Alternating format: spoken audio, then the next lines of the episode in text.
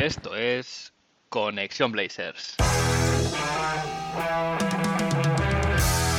Roy, open three, got it! One point game!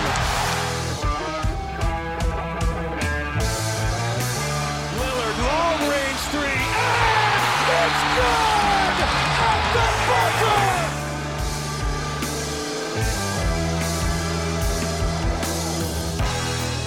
Bienvenidos al episodio 58 de Conexión Blazers. Soy Héctor Álvarez y para empezar la semana bien, toca mirar a Oregón para traerte una dosis de todo lo que necesitas saber del equipo y en menos una hora. Un rato que se te hará corto. El día que todos tenemos marcado en el calendario ya casi está aquí y es que este jueves es el draft de la NBA.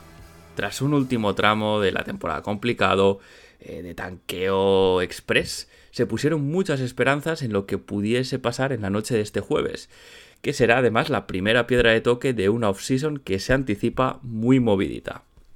Repasaré la actualidad en el episodio y sobre todo las opciones del equipo en esta noche de draft, que es el tema más importante sin duda ahora mismo y donde se juegan las cartas de cara a tener una próxima temporada exitosa. Pero empecemos por el principio, vamos a ver qué ha pasado en Rip City esta semana.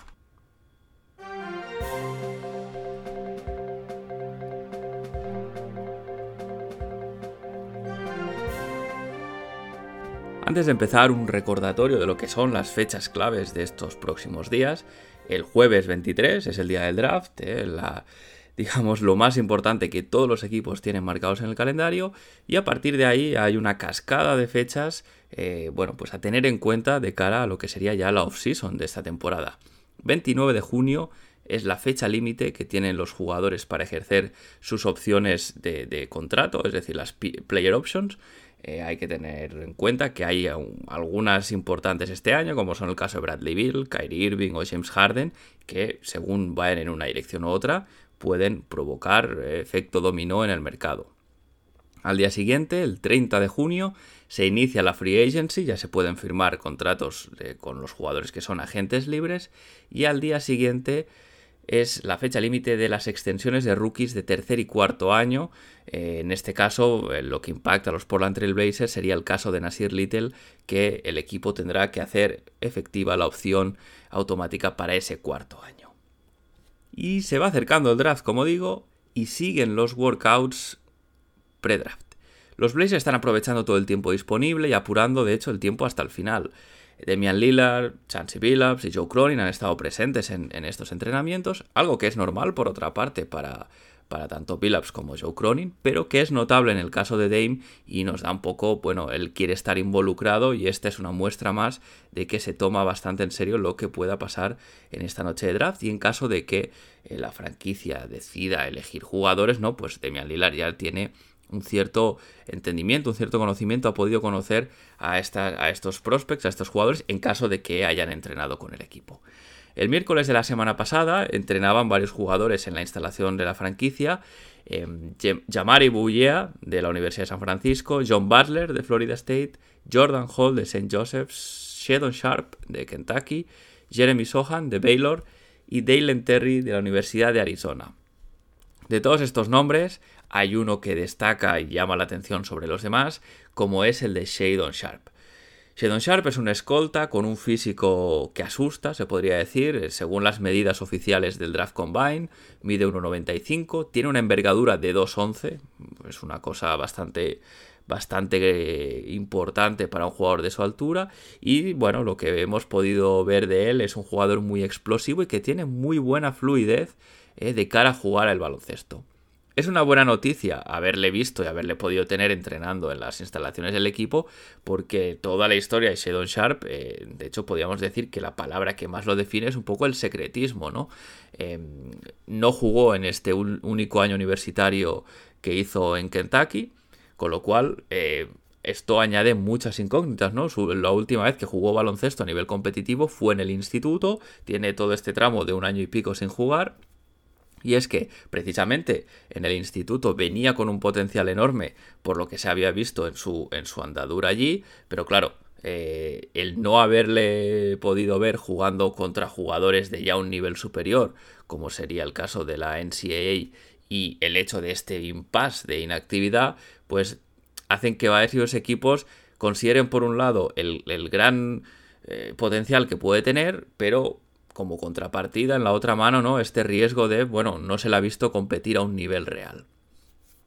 Este es el tipo de prospect, yo creo, por el que algún equipo puede querer hacer eh, algún traspaso para subir en el draft y, y es una situación de la que Portland se podría aprovechar y además también es posible que llegue a estar disponible en el número 7. En algunos mock draft está bajando, en otros siempre lo han dado eh, disponible ahí, en otros no, sí que está más arriba. Pero bueno, es una posibilidad real, ¿no?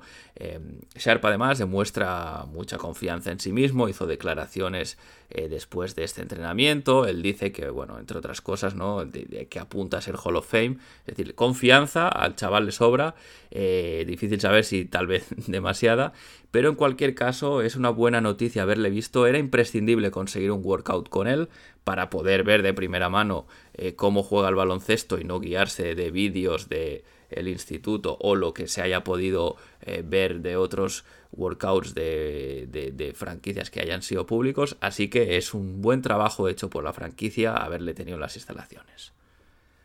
De los que comentaba, otro nombre a seguir es el de Jeremy Sohan, este, este prospect de 19 años no estuvo en el draft combine, por tanto las medidas que os voy a dar no son oficiales, pero bueno, hay bastante consenso en que es un chico que mide 2,06 y tiene una envergadura de un 7 pies, ¿no? De nuevo, el tema de la envergadura bastante importante y algo que parece que la franquicia eh, está mirando como una de las características físicas importantes de cara a elegir un jugador en este draft. Em, Sohan juega de alero o de ala pivot eh, y es un jugador que cubre sin ningún tipo de duda la necesidad posicional del equipo. Así como en el caso de Sharp, eh, si, se draftease, es un jugador que si lo pones en el 3 está, eh, está digamos, con pequeño, poco tamaño y en el 2 tiene demasiada competencia. Eh, Jeremy Sohan, en caso de ser elegido, sí que tendría vía libre, por eso, ¿no? Porque puede jugar en el 3 y en el 4 y ahí no tendría demasiada competencia. Eh, a Sohan se le proyecta más allá del número 7.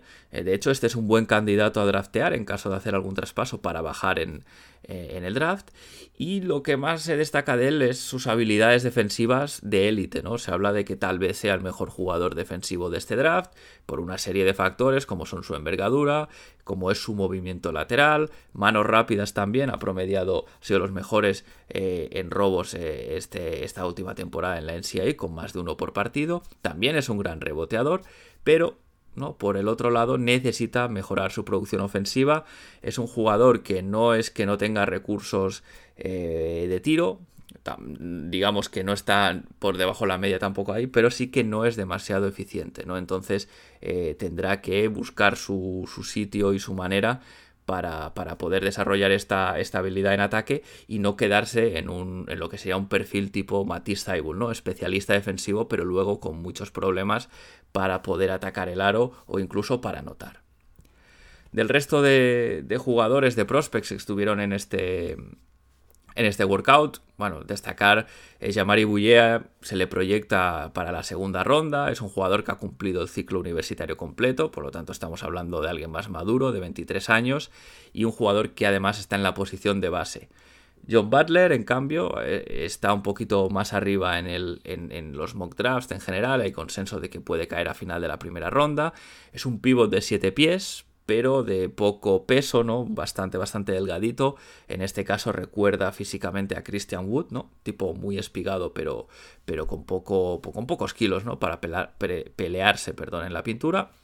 En el caso de, de tiene rango de tiro, puede tirar de 3 con buenos porcentajes, además, eh, lo ha venido haciendo en esta, en esta pasada temporada en la liga universitaria, y es uno de los jugadores que se dice como principal motivo para draftearle el upside, eh, el potencial que tiene de que, bueno, pues al final un jugador grande que, tenga esta habilidad de tirar desde lejos, ¿no? Pues al final el músculo, el añadir kilos suele ser más fácil que el desarrollar eh, talento ofensivo en caso de no tenerlo, ¿no?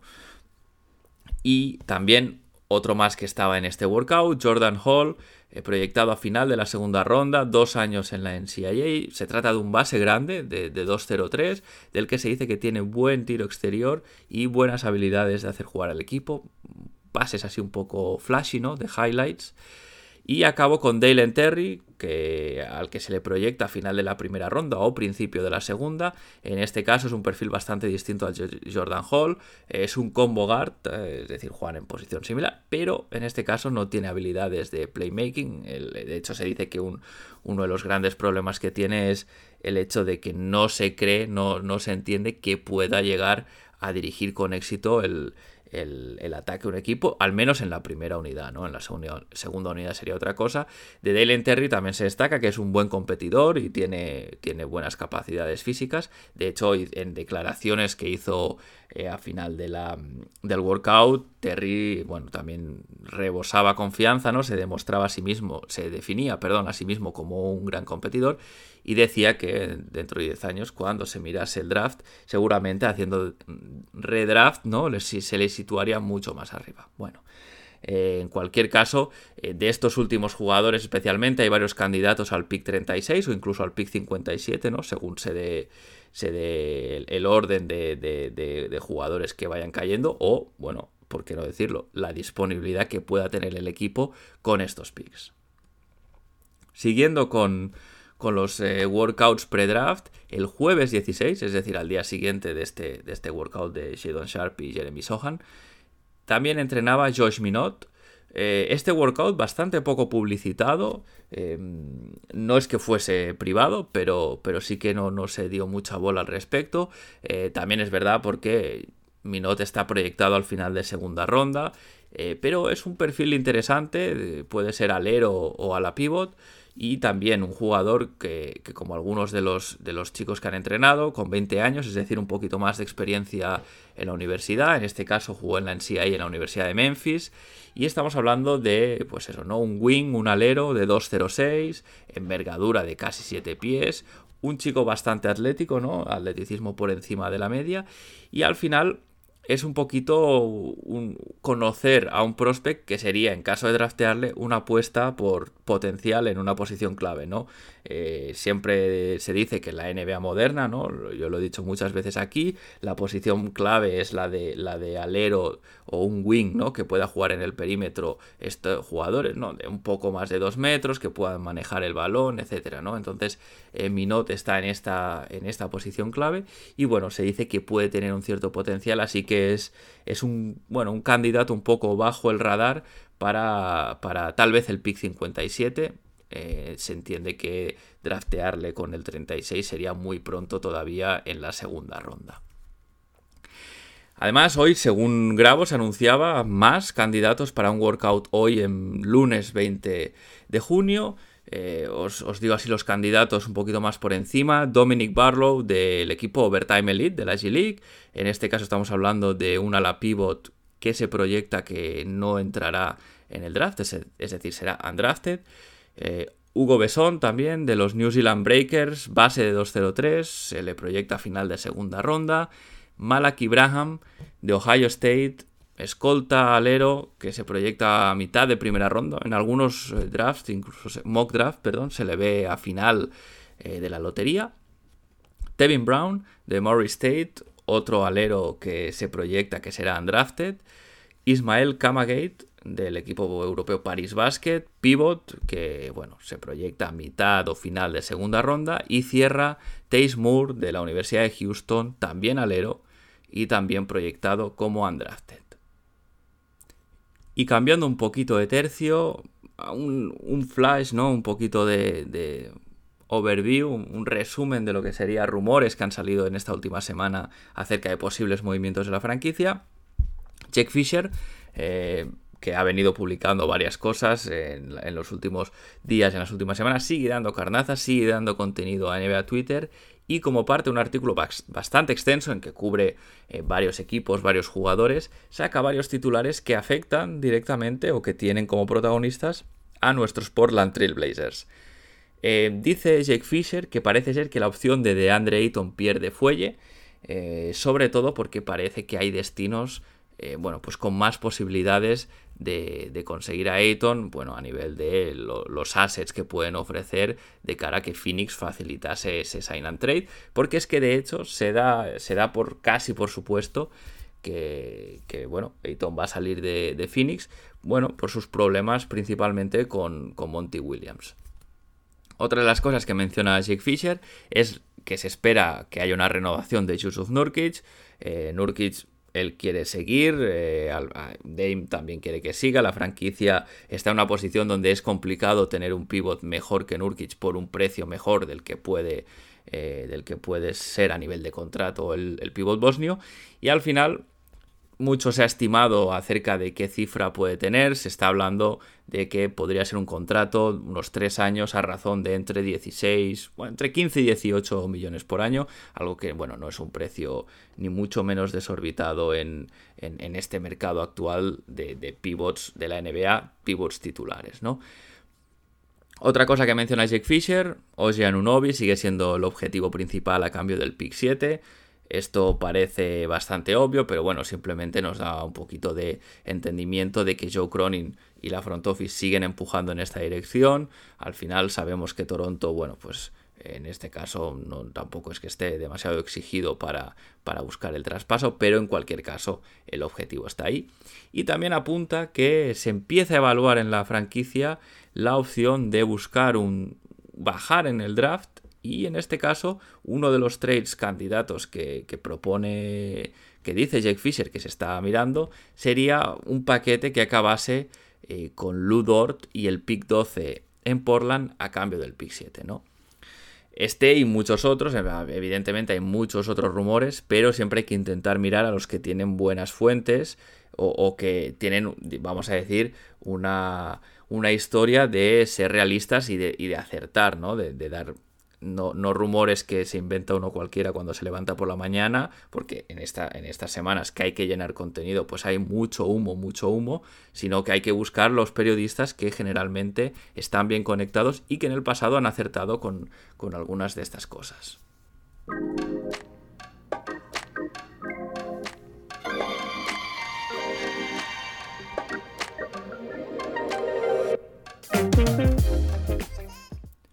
Y ahora sí, en el segundo bloque del episodio hay que hablar del tema importante, el tema del momento y donde de hecho están todas nuestras miradas, que no es otro que el draft, evidentemente, el draft de este jueves por la noche.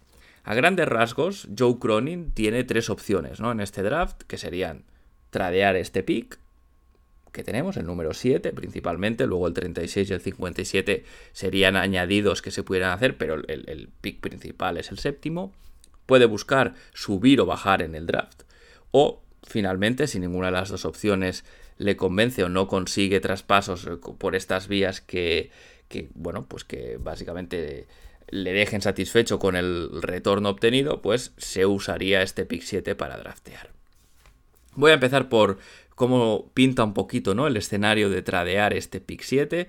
Eh, desde hace ya muchas semanas se viene diciendo que es la opción preferida de la franquicia. Eh, esto hace pues cosa de un mes o así, un, artículo de, Jason Quick en The Athletic. Eh, por cierto, Jason Quick, esto es un pequeño off topic que os hago, va a dejar de escribir durante un tiempo, publicó un mensaje un poco emocional en Twitter acerca de, bueno, pues su, salud mental, ¿no? Y que no está en un buen momento en su vida, con lo cual los que esperéis contenido de Jason Quick en, en este medio, durante un hiato de tiempo por definir, eh, no va a estar ahí, pero bueno, evidentemente habrá otros que, tomarán su, relevo al respecto, ¿no? Pero bueno, volviendo al tema inicial, eh, siempre se ha dicho que esta era la opción preferida de la franquicia, porque cambiar este pick 7 a cambio de un jugador de calidad es lo que te da un salto de nivel en el equipo y te sube el suelo, te sube el techo y te permite competir de cara a la temporada que viene. ¿El candidato ideal para este traspaso? Bueno, pues ya lo he mencionado antes, tiene nombre también desde hace semanas, que es Oje Anunobi. Oje Anunobi, eh, todo, todo esto un poquito nace por lo que comentaba en otros episodios de su situación en Toronto y la supuesta, digo supuesta porque esto no lo ha dicho al menos públicamente Oje Anunobi, su supuesta el supuesto descontento que hay respecto a su rol en Toronto y cómo Scotty Barnes le, ha adelantado ¿no? en importancia en el equipo, pero la realidad es que mientras esto no se haga público, Toronto no tiene por qué negociar, al menos de momento, es un, es un jugador con mucho valor, que puede aportar con muchas cosas, tiene contrato, por lo tanto, no estamos hablando de una situación en la que Masai Ujiri, el, general manager de Toronto, se vea forzado a, mercadear con Ojean Unobi porque, bueno, no, no ha llegado al menos la situación a este punto a día de hoy. Ojean Unobi es, una, es además un jugador que despierta mucho interés en la liga, lo que le hace ser caro. Cualquier, cualquier equipo querría tener a Ojean Unobi en su roster, eso es indudable. Pero sí que hay una cosa donde Portland puede tener una ventaja. Y es que Portland combina dos cosas, ¿no? La primera es que tiene un buen pick que ofrecer, un buen pick de draft. Y, la segunda es que quiere competir, ¿no? Este buen pick de draft es algo que los equipos que, van a competir el año que viene generalmente no tienen, o pocos lo tienen, ¿no? Los, equipos que a día de hoy se ven como contenders o que han hecho un buen papel en los playoffs, evidentemente tienen picks peores, y los equipos que están en reconstrucción, pues no van a, buscar traspasar por Unobi, prefieren draftear y buscar el talento en, en los jóvenes que están por venir en la liga, ¿no? Esto, bueno, pues pone a Portland en una ventaja, en una posición de una cierta ventaja respecto a competidores, pero repito que eh, eh, mientras Toronto no tenga presión para negociar, siempre ellos van a tener la mejor mano de, de cartas para jugar en esta partida, ¿no? Otro nombre al que hay que estar atentos es el de John Collins, John Collins, comentado el episodio pasado un poquito más en detalle, sería más barato que Oji. De hecho, se dice que podría traer consigo un pick de vuelta. En este caso sería el pick número 16 de Atlanta. Eh, algo que ya pasaría a ser prácticamente un trade down. Pero bueno, en cualquier caso, por el nombre merece la pena tratarlo aquí. Es, como os decía, un jugador más barato que Oji Anunobi, pero también de menor nivel, ¿no? Así a grandes rasgos, flojo en defensa con cierto potencial, ¿no? Por su físico, un tipo atlético, es alto, es largo, es interesante en ataque, pero no tiene el, eh, digamos, el perfil, vamos a decir, clave que buscaría la front office para, para, gestionar, o sea, para, de cara para construir el roster de la temporada que viene, ¿no? En, en, ningún caso entiendo que John Collins sería primera opción de cara a buscar refuerzos en la posición del 4 en este caso. Otro nombre que está sobre la mesa siempre cuando se habla de tradear eh, el pick número 7 es el de Jeremy Grant. De hecho, hay un, report de, un reporte de Mike Scotto esta pasada semana en el que dice que hay ciertos ejecutivos en la liga que creen que Portland tradeará el pick 7 por Jeremy Grant. A mí me parece que Jeremy Grant es uno de los mejores aleros que siendo realistas Portland puede conseguir, por lo cual yo estoy a favor de que aterrice en el equipo, pero no usando el pick 7. Eh, bajo mi punto de vista, usar este pick 7 para traer a Jeremy Grant es una mala opción. Sería sobrepagar eh, por un jugador que no lo podemos eh, olvidar, es expiring, ¿no?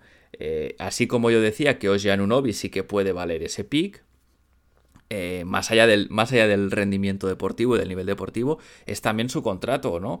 Eh, tiene dos temporadas más aseguradas, más una tercera que es opción de jugador, lo que de cara al equipo significa que tienes control de este jugador a medio plazo. En el caso de Jeremy Grant, es un jugador que esta próxima temporada acaba su contrato, por lo tanto, eh, podrías estar dando un pick número 7 a cambio de un jugador que solo va a estar contigo una temporada. El ser expiring, ¿no? Este contrato que acaba pronto, baja su precio. Y de hecho, la referencia del precio por Jeremy Grant y esto es algo que si Joe Cronin es listo lo usará en la negociación, evidentemente lo hará, eh, su referencia de valor de mercado debería ser el traspaso este que han hecho los Rockets y los Mavericks por Christian Wood, ¿no? Al final, Dallas ha dado su pick número 26 y, varios jugadores que, bueno, a nivel deportivo no aportan nada, o sea, podríamos decir morralla, ¿no? Eh, pues este pick número 26 a cambio de Christian Wood y, este es un poquito el valor, ¿no? Evidentemente, Jeremy Grant va a tener más valor que Christian Wood, porque, bueno, es un jugador que no tiene problemas de vestuario, etcétera, etcétera. Pero en cualquier caso, nos da. nos pone una base sobre la que negociar de que un jugador expiring, por más o menos bueno que sea, en este caso Jeremy Grant, no puede valer un pick 7. Em, otras opciones eh, que tiene Cronin, pues ya se ha dicho, ¿no? La opción de usar la primera ronda de Milwaukee de 2025 para traer a Grant, que esto sí que sería eh, algo bastante más adecuado al valor de mercado, al menos que, podemos ver a día de hoy. otros nombres pueden llegar, eh, al final se pueden dar traspasos a tres bandas donde Joe Cronin pueda pescar un buen jugador con, este pick del draft y el, espacio que, tenemos con la, eh, la TPE, ¿no? La Trade Exception está de 20 millones. Pero bueno, aquí se puede ser muy creativo y podrían ser demasiados nombres, así que lo vamos a dejar aquí. La segunda opción que, os comentaba que tiene Joe Cronin es la de traspasar para subir en el draft o para bajar en el draft, ¿no? Nada parece indicar que se vaya a buscar subir en el draft. De entrada, el precio a pagar es muy alto. Bueno, no sé si muy alto, ¿no? Depende de, hasta dónde quiera subir, pero es alto o muy alto. Y la verdad es que el equipo no va sobrado de assets, ¿no? De, piezas con las que poder eh, negociar para, para hacerlo posible. A día de hoy, así como assets principales, se tiene la primera ronda de Milwaukee 2025 y luego ya jóvenes tipo Keon Johnson, eh, Greg Brown tercero, Trendon Watford o ya un saltito más de nivel como sería Nasir Little. Em, además, si este traspaso para subir se hiciera, que te quitas, te quitas ¿no? piezas para intercambiar y, no hay más opciones de reforzar bien el equipo, ¿no? Con lo cual sería difícil competir la, temporada que viene. Yo no descartaría esta opción al 100%, pero sí que la dejaría como muy poco probable. Hay que ver que no haya habido algún prospect que haya enamorado a Joe Cronin en algún workout privado que, diga merece la pena darlo todo, ¿no? Pero bueno, en cualquier caso creo que es una opción que si somos realistas es muy poco probable. No así es el, traspasar para bajar en el draft, ¿no? El trade down que se dice esta sí que es una opción que coge fuerza, especialmente si Toronto no quiere soltar a Unobi o si su, el precio que piden es exagerado. Se puede buscar un jugador de menor nivel, pero también con un pick para seguir teniendo opciones de, reforzar eh, o, usarlo para a su vez reforzar otras posiciones o directamente draftear a un jugador joven. Em, ejemplos que tenemos, el que comentaba, ¿no? este escenario de traspaso de Jake Fisher eh, de, Dort, Ludort y el pick 12 a cambio del pick 7. Em, se ha hablado mucho al respecto. A mí personalmente es un escenario que no me gusta demasiado. Eh, creo que sería una iteración distinta del volver a jugar con tres jugadores pequeños en el perímetro. Al final, Ludort no podemos olvidar que mide 1,91. Y si bien es cierto que Dort, eh, Bisonte Dort, ¿no? Que, se le llama, es un jugador de élite a nivel defensivo, por, su físico, ¿no? Un tipo muy fuerte, muy duro, una roca, básicamente, sus habilidades también, ¿no? Manos rápidas, buen desplazamiento lateral, buenos instintos. Eh, si bien con todo este paquete de condiciones él puede defender aleros, eso está claro, lo ha venido haciendo en Oklahoma. A mí lo que me preocupa no es su encaje a nivel individual. Yo de eso no dudo, ¿no? Que él pueda jugar de tres. Me preocupa el encaje a nivel de equipo. Y es que a nivel de equipo, el problema del tamaño se ve expuesto de nuevo, ¿no? Eh, esto haría que fuese más difícil esconder en defensa a Demian Lillard o Anthony Simons, que no hago ningún spoiler, todos lo sabemos, no son grandes defensores. Eh, esto también haría que fuese un poquito más problemático el tema de las ayudas, más dificultad para llegar a puntear un tiro, para proteger el aro, etc. Eh, cerrar el rebote sería otra de las cosas que sería bastante complicado, sobre todo en posesiones donde ha habido varias rotaciones en defensa y ya no tienes a tu hombre. Eh, bueno, pues ahí se nota bastante y, y Dort no destaca por ser un gran reboteador. Luego, además, Chansey Billups, no podemos olvidar, lo tendría bastante complicado para mantener su esquema defensivo, ¿no? A Chansey Billups le gusta o bien hacer cambios en, todos los bloqueos, o este hedging o blitzing, ¿no? De, defensa bastante agresiva del pick and roll, y esto, bueno, eh, lo vimos perfectamente la temporada pasada. Requiere de tamaño en el lado débil para plantear ayudas que sean útiles o de calidad. El año pasado, cada vez que había este pick and roll, el equipo quedaba totalmente expuesto porque no es lo mismo que vaya a hacer una ayuda eh, desde el lado débil un tipo que mide 2 metros y tiene unos brazos que no se acaban que alguien que mide 1,90 y no es tan largo. Em, realmente Dort es un jugador que, gusta bastante en la afición. Yo me he podido hablar con bastantes aficionados y, le, es un nombre que, convence.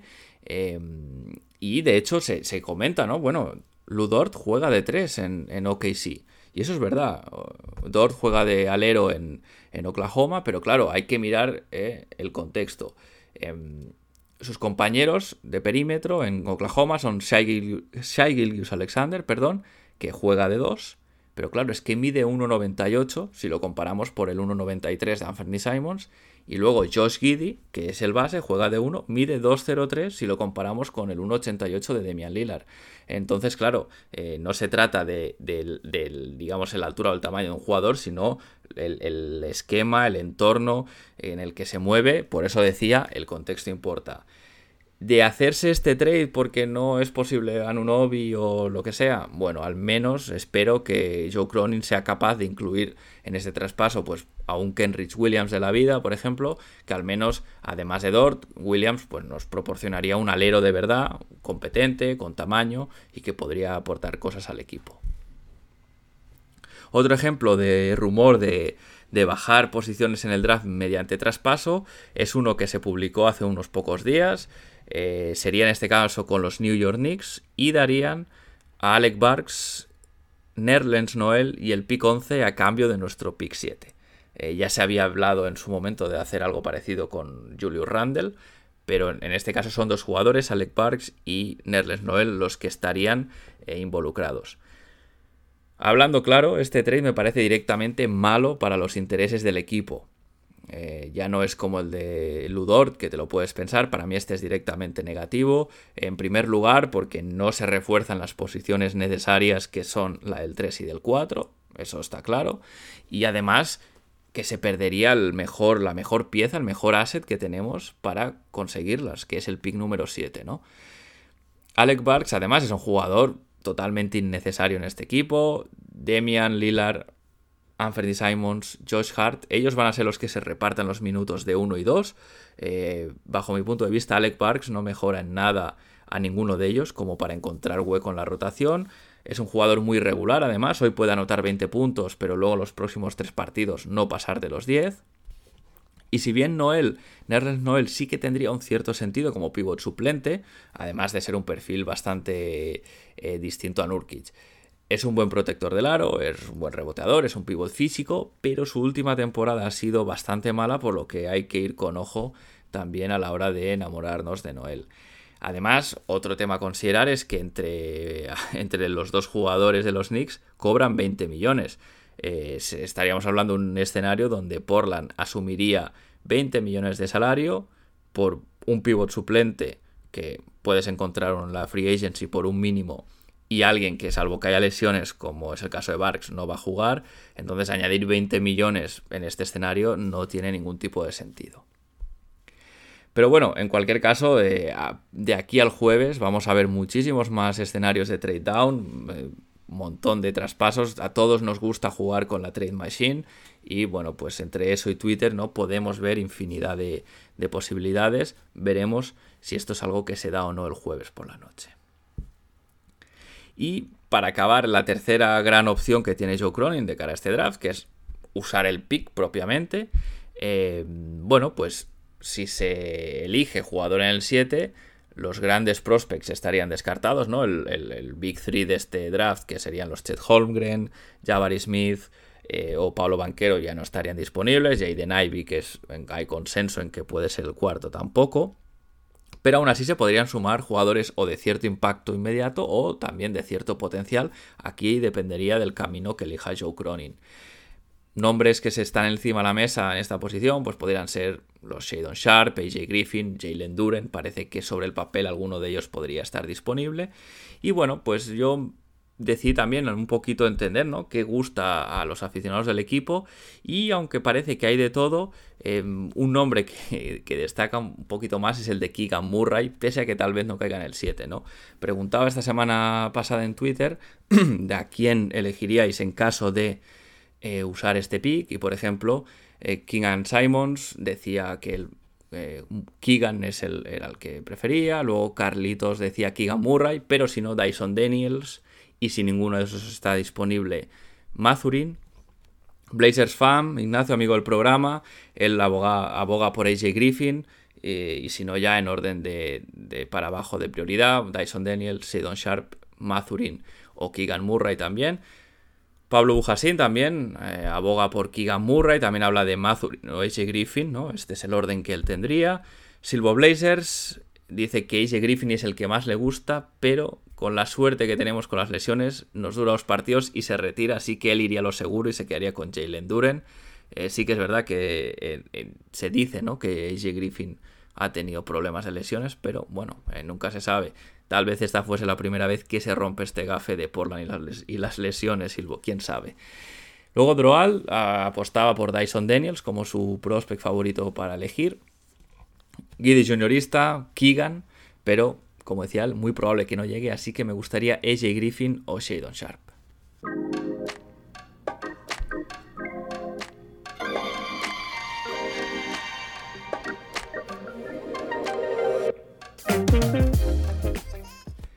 Bien, veremos qué camino toma Joe Cronin. Desde luego, en cualquier caso, lo que está claro es que cada vez queda menos tiempo. Algunos, tal vez incluso cuando vayáis a escuchar este episodio, ya haya sido el draft. Con lo cual, bueno, eh, dependerá ahí del timing de cada uno. Pero sí que es cierto de que la cuenta atrás está ya muy, muy cerca del cero.